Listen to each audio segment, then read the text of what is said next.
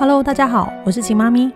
近十年来，我成功协助上千个孩子奠定规律作息、均衡饮食以及充足睡眠的习惯，并将做法详细的写在《秦妈咪副食品全攻略二点零》和《秦妈咪作息饮食全攻略》这两本书当中。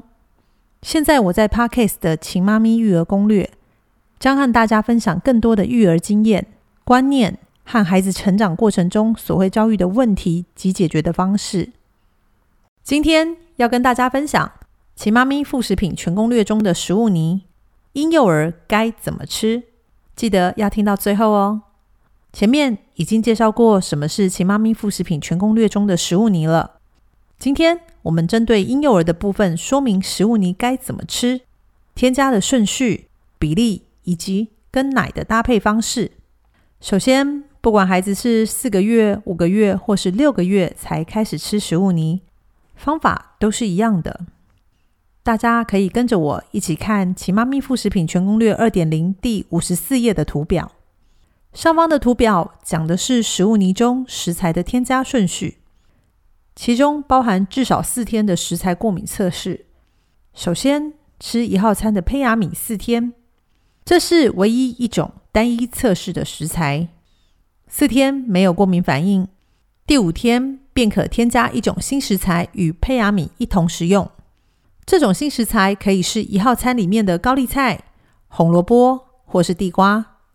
也就是说，若是第二种食材是高丽菜，那胚芽米加高丽菜必须搅拌一同食用，并在测试完后第九天就可以再添加一种新食材，例如胚芽米加高丽菜加地瓜。或是胚芽米加高丽菜加红萝卜。当四种食材都测试完毕，就可以接着测试二号餐的主食，也就是胚芽米加米豆。新食材就是米豆，以此类推，一直测试下去。记得要把四大类一同搅拌食用，这样就可以避免孩子挑食喽。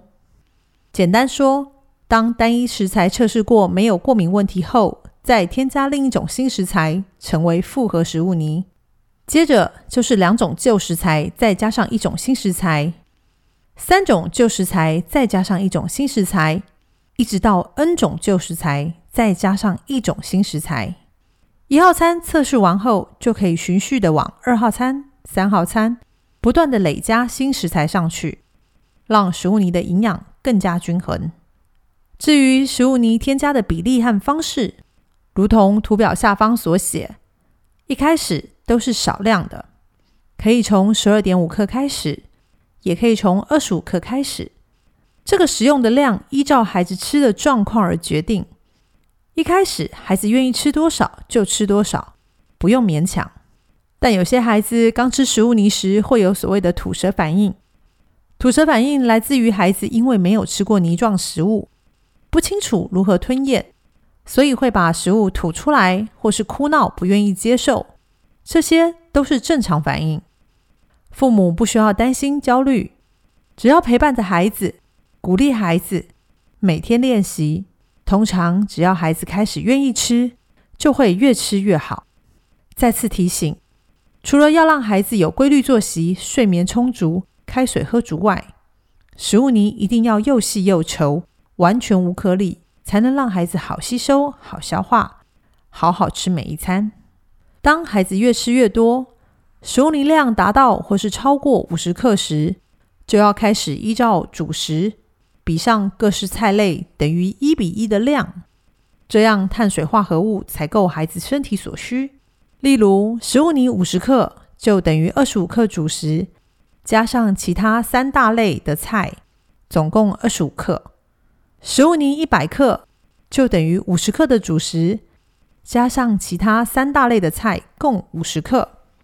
而三种菜的部分可以用轮替的方式，达到一整天平衡的量就可以了。这样的比例会让孩子的营养均衡。以上所说的比例，在《奇妈咪副食品全攻略二点零》的一百一十二页下方有列表说明。而至于奶量，该如何与食物泥量搭配呢？当食物泥的量吃到五十克的时候，原本的奶量就要减少五十克。例如，原先喝两百五十 CC 的奶，就等于当餐吃五十克的食物泥加上两百 CC 的奶，并在结束一餐后喂孩子喝温开水，让一整天的开水量可以等于或是大于食物泥量。因为食物泥的大量纤维加上足量的开水，可以帮助孩子每餐排便顺畅，不便秘。最后提醒大家，食材过敏反应是告诉父母，目前孩子肠胃道无法消化分解此种食材，可暂停食用，过几周之后再测试，并非真正的过敏。加上一开始测试的食材量都很少，所以父母不需要担心。也不需要停止所有的食物泥的食用。另外，由于台湾天气湿热，若加上遗传、家中环境潮湿或家里有人抽烟，孩子就容易有湿疹、荨麻疹等等的过敏状况。而上述的原因都比食物泥更容易造成孩子过敏。因此，若怀疑孩子过敏，建议看皮肤科医生确认状况。以上。就是今天的分享，希望食物泥让每个孩子都能营养均衡、健康长大。